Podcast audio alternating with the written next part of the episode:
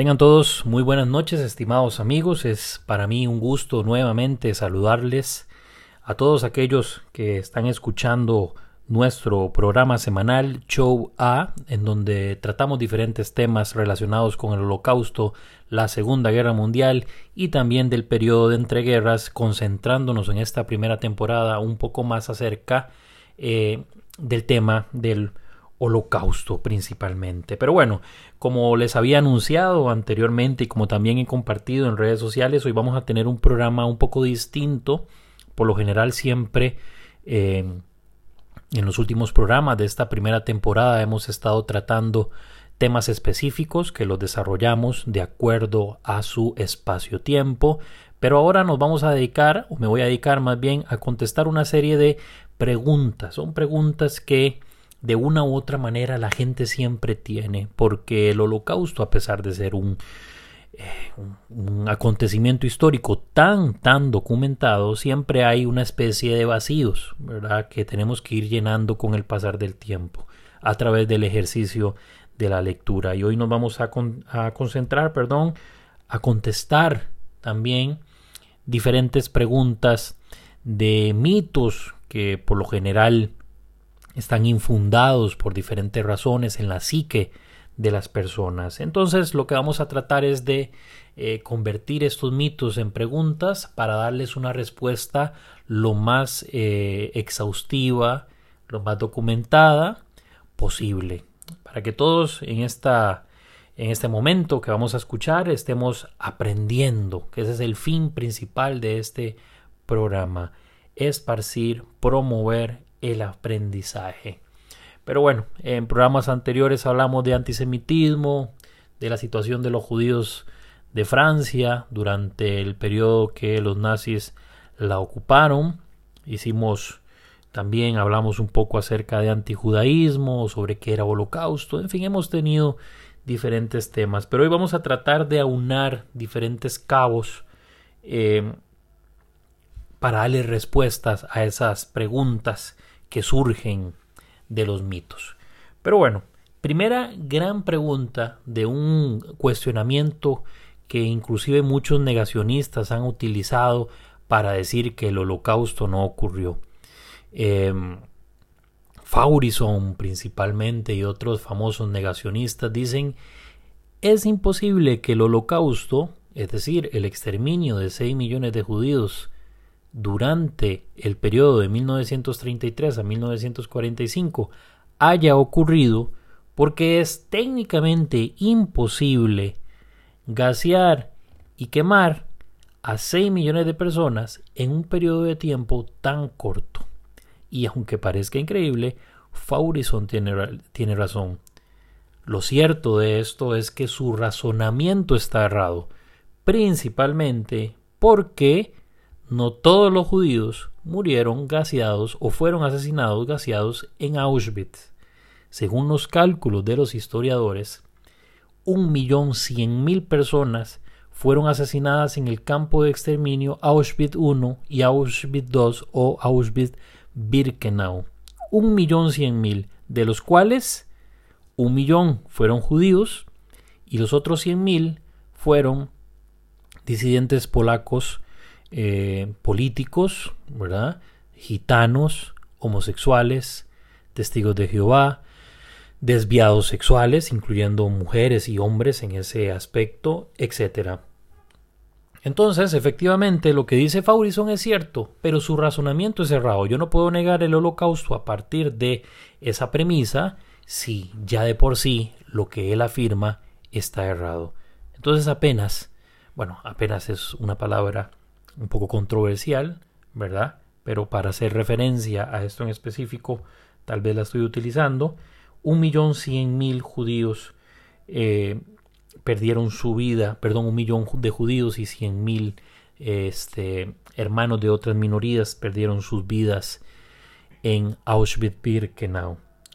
Eh, para ampliar un poco más eh, la respuesta, basándonos en la bibliografía de Raúl Hilbert, que es un libro que ya hemos utilizado en diferentes programas, La destrucción de los judíos de Europa, en el campo de exterminio de Helmo, que empezó a funcionar el 8 de diciembre de 1941 y termina en septiembre del 44 utilizando camiones móviles de gas logra exterminar 360.000 judíos en Maidanet entre julio del 41 y julio del 44, 89.000 judíos gaseados. Ustedes, si escucharon el programa acerca de la diferenciación entre los eh, sistemas de agrupamiento de masa, sabrán que Maidanet al principio fue un campo de concentración y después muta a un campo de exterminio, al igual que Auschwitz.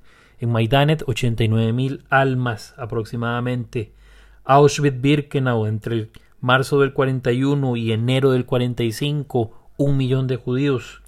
Belzec entre marzo del 40, estos tres últimos campos que voy a mencionar, el primero de ellos Belzec, luego Sobibor y por último Treblinka, fueron los tres campos que se utilizaron en la famosa Operación Reinar, que inicia en el 42, precisamente en marzo, en Belzec, hasta 1943, eh, finales de 1943, 600.000 judíos, principalmente de la región de Galicia. Sobibor, mayo del 42 a octubre del 43, 250.000 judíos del gueto de Cracovia y sus alrededores.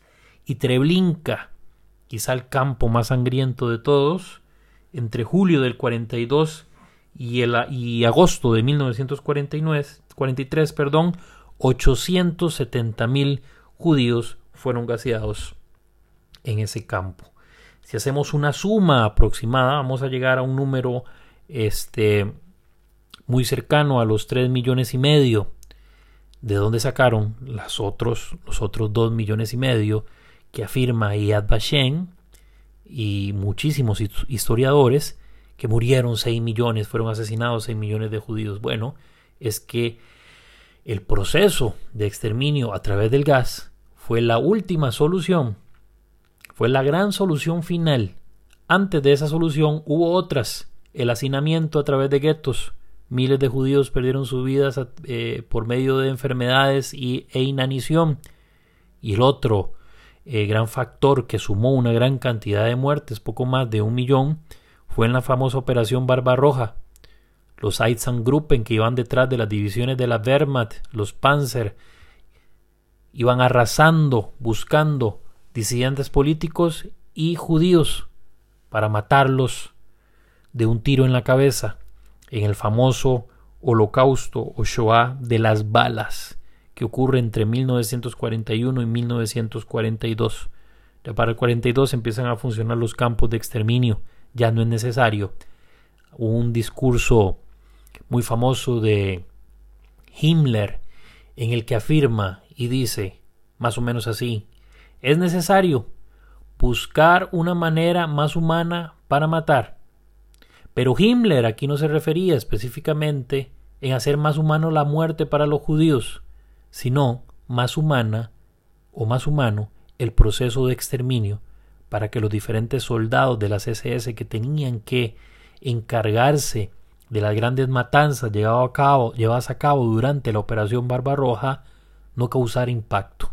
Habían casos de demencia, casos de locura, eh, los soldados desertaban, revelaban el secreto, ya había que hacer algo distinto. Esa es la famosa solución que Himmler propone. Pero bueno, respondimos a una eh, interrogante que siempre por lo general está flotando en el aire, ¿verdad? A, veces tendemos a creer que los judíos murieron gaseados perdón, en Auschwitz. Otra gran duda es cuándo se inicia oficialmente la matanza por parte de los nazis contra la minoría judía.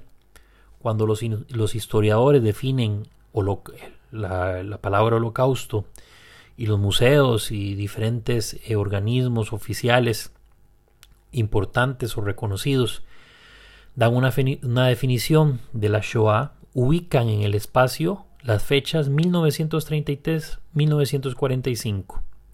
Lo cierto es que para 1933, que llega Hitler al poder, se hace con la Cancillería y luego se autoproclama Führer una vez que le arrebata a través de aquel famoso engaño este, la presidencia después de la quema del Reich y demás, y se autodenomina Führer. No existía en ese tiempo aún, o al menos no tenemos evidencia concreta de que efectivamente Hitler quisiera exterminar a la minoría judía.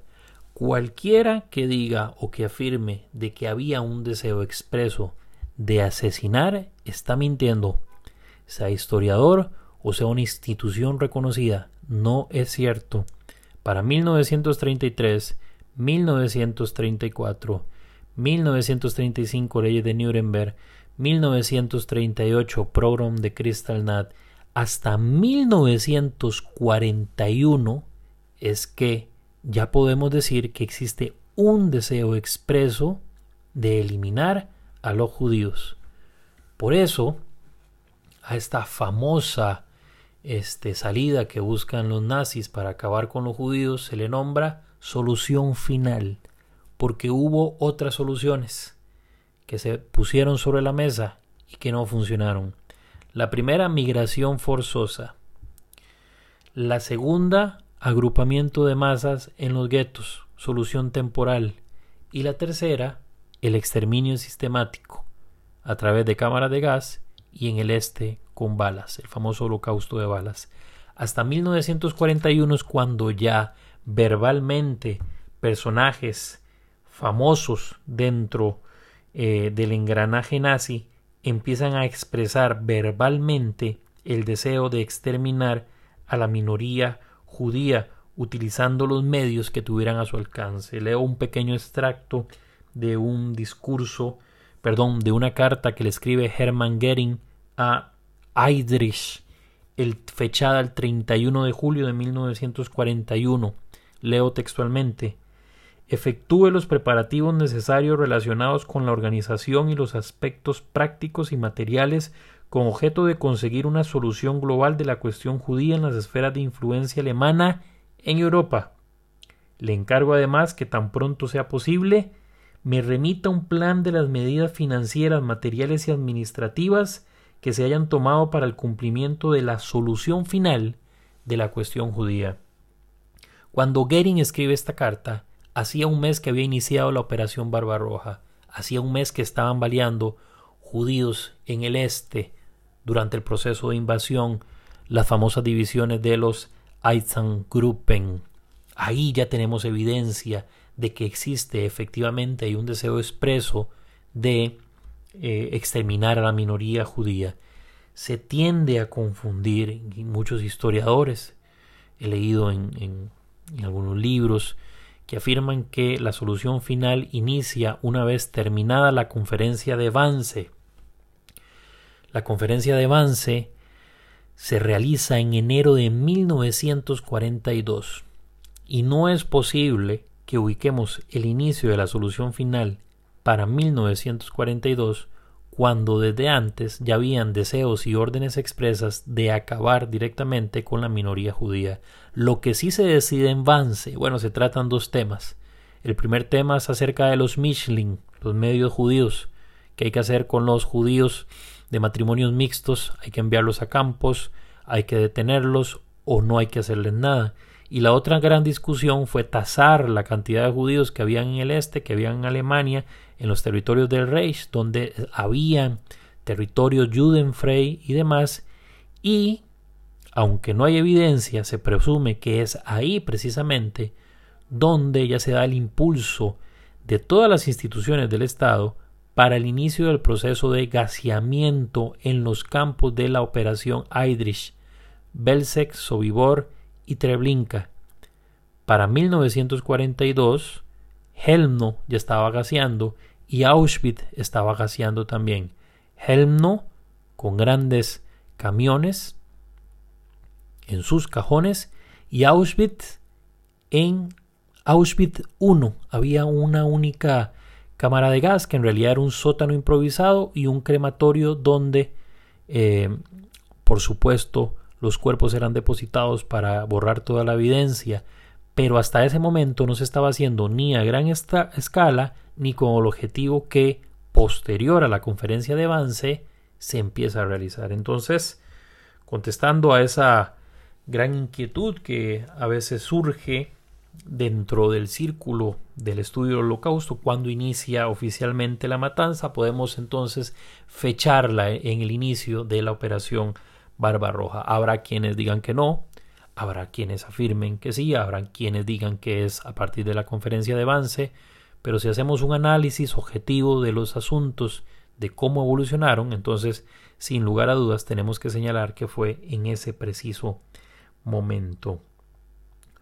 Otra gran pregunta eh, que podemos extraer de esta, esta, segunda es, ¿los nazis tuvieron siempre la, la intención de exterminar a la minoría judía?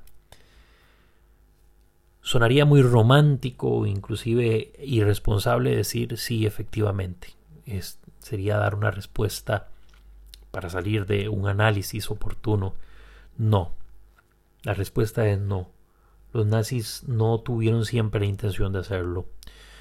En la conferencia de Vian, llevada a cabo, ahorita no recuerdo muy bien la fecha, si no me equivoco, 1936, antes del pogrom de 1938, en la famosa conferencia de Vian, todos los países del mundo, todos era, estaban participando, grandes delegados este, y representantes de los distintos países, las potencias y demás, para buscar una solución y sobre todo una salida a lo que estaban viviendo los judíos en ese entonces del Reich, de los territorios de Austria, los Sudetes y Alemania, porque para ese entonces no había guerra, no había, no había llegado la invasión a Polonia. Los países de Latinoamérica, de Europa y del resto del mundo le dijeron no a los judíos. Ustedes no van a entrar a nuestros países tenemos suficientes problemas domésticos para ahora hacernos frente a una gran ola migratoria y solucionar la vida a ustedes. Así que cerraron las puertas de las fronteras. Cuando oficialmente ocurre eso, los nazis lo interpretan como un banderazo de, de salida perdón, para oficializar la violencia, aunque después de esa reunión, de esa conferencia, perdón, Aún así, tampoco existía la intención de exterminar. Adolf Eichmann había propuesto, el famoso líder encargado de, las grandes deportaciones que ocurrieron en diferentes partes de Europa, principalmente en Hungría, Eichmann había propuesto que eh, la solución que se debería llevar a cabo con los judíos era deportarlos a todos a Madagascar y que ahí el hambre hiciera su trabajo. Esa fue la segunda gran solución, la expulsión. La primera fue la inmigración forzosa. En algunos casos funcionó, en otros no. La segunda, la expulsión. La gran expulsión que se quería llevar a cabo, a, cabo perdón, a Madagascar o bien a Siberia. La tercera gran solución, la concentración. 1939 empiezan eh, la invasión a Polonia y también empiezan entonces las famosas concentraciones en los guetos, en los guetos de Varsovia, el gueto de Lodz, el gueto de Cracovia y muchísimos, muchísimos guetos más en diferentes partes de Europa. Y ante el gran problema que estaba significando para los nazis tener grandes conglomerados judíos a lo interno de los territorios que querían ocupar, llevan a cabo la última gran solución, que es la famosa gran solución final es a partir de 1941. Es, podríamos decir, obvio que desde antes los planes estaban gestando, pero es en esa fecha que debemos entonces nosotros ubicar ese proceso. Otra gran interrogante y vamos a, a, contestar esta última pregunta y vamos a dejar otras ahí pendientes para el próximo programa del próximo viernes. Creo que esta tal vez es una de las preguntas más eh, duras. ¿Por qué? Porque nosotros, y cuando digo nosotros, inclusive me refiero a mí mismo, tenemos la tendencia, porque nos gustan simplificar las cosas, de reducir, las, eh, de reducir los, eh, los acontecimientos a un solo elemento. Para nosotros resulta muy fácil decir que el responsable del holocausto fue Hitler y vaya que fue un gran responsable, pero no fue el único. También resulta muy fácil explicar y decir, sí, claro, Hitler quería matar a todos los judíos y Hitler hizo esto y Hitler hizo aquello. Lo cierto es que hay muchas cosas y muchas decisiones que Hitler ni siquiera tomó y ni siquiera estaba enterado de que estaban sucediendo, lo cual no quiere decir que no las aprobara, que eso quede bastante claro. Aquí no estamos restando responsabilidad al mayor criminal de la historia moderna, Adolf Hitler. Y digo todo esto porque voy a tratar de responder la siguiente afirmación. De Hitler nunca fue la idea de gasear judíos. No existe un documento ni siquiera escrito en diarios de famosos este, líderes nazis que sobrevivieron, digo diarios que sobrevivieron a la guerra, por ejemplo el de Goebbels, en donde Hitler exprese si quiero gasear a los judíos o vamos a gasearlos o vamos a hacerlo de esta manera. Podemos especular dentro del liderazgo de quién fue la idea del proceso de pero de Hitler no fue. Hitler acompañó las ideas, acompañó las propuestas, posiblemente las mejoró, posiblemente dio ideas para que estas propuestas llegaran a buen puerto. Pero hasta el día de hoy no existe un documento, no existe una base en la que nosotros podamos eh, tomar para decir si efectivamente Hitler tuvo la intención de gasearlos, de exterminarlos. Tenemos documentos de 1941, famosos discursos que Hitler emitió en donde expresamente responsabiliza a los judíos de la guerra mundial y afirma que de ser así, ellos van a ser los únicos responsables, por lo cual van a iniciar con un proceso de exterminio mundial si las cosas sucedieran o sucedían como Hitler tenía previsto o tenía intuido más bien que iban a suceder. Tampoco, y aprovecho y cierro con esto, fueron los judíos los primeros en experimentar el gas, morir de esta forma tan cruel. Los primeros fueron los enfermos mentales. Inmediatamente inicia la guerra, 1 de septiembre de 1939, en ese mismo momento Hitler firma en la Cancillería un documento en el que oficialmente solicita que en los hospitales donde están recluidos antiguos héroes de guerra, lisiados, enfermos mentales, bocas que llamaba Hitler superfluas o inútiles, fueran gaseados y fueran asesinados. Eso sí que lo podemos afirmar porque esos documentos existen. En fin, vamos a dejar algunas preguntas para, vamos a hacer una segunda parte de este programa y ampliar aún más eh, todas estas interrogantes que surgen siempre alrededor del tema del holocausto. Si usted tiene alguna pregunta, no dude en enviarla a nuestro correo electrónico jaguirreg Yaguirret, en otras palabras. Repito, jaguirreg arroba yahoo.com. Ahí pueden hacer sus preguntas o inclusive en la página Holocausto Segunda y Segunda Guerra Mundial pueden enviar sus preguntas también por ahí las, las vamos a estar recibiendo, revisando y contestando. Les recuerdo amigos visitar también el sitio de Facebook Holocausto y Segunda Guerra Mundial. Como les había contado hace unos días, Lastimosamente recibimos un cierre. Eh, obviamente fue gente malintencionada, con deseo de ver la página caer. Lo logró. Lo cierto es que cayó la página, pero nuestro ánimo sigue intacto. Así que nos encontramos el próximo viernes en la segunda parte de este programa, preguntas y respuestas acerca del holocausto. Nos encontramos.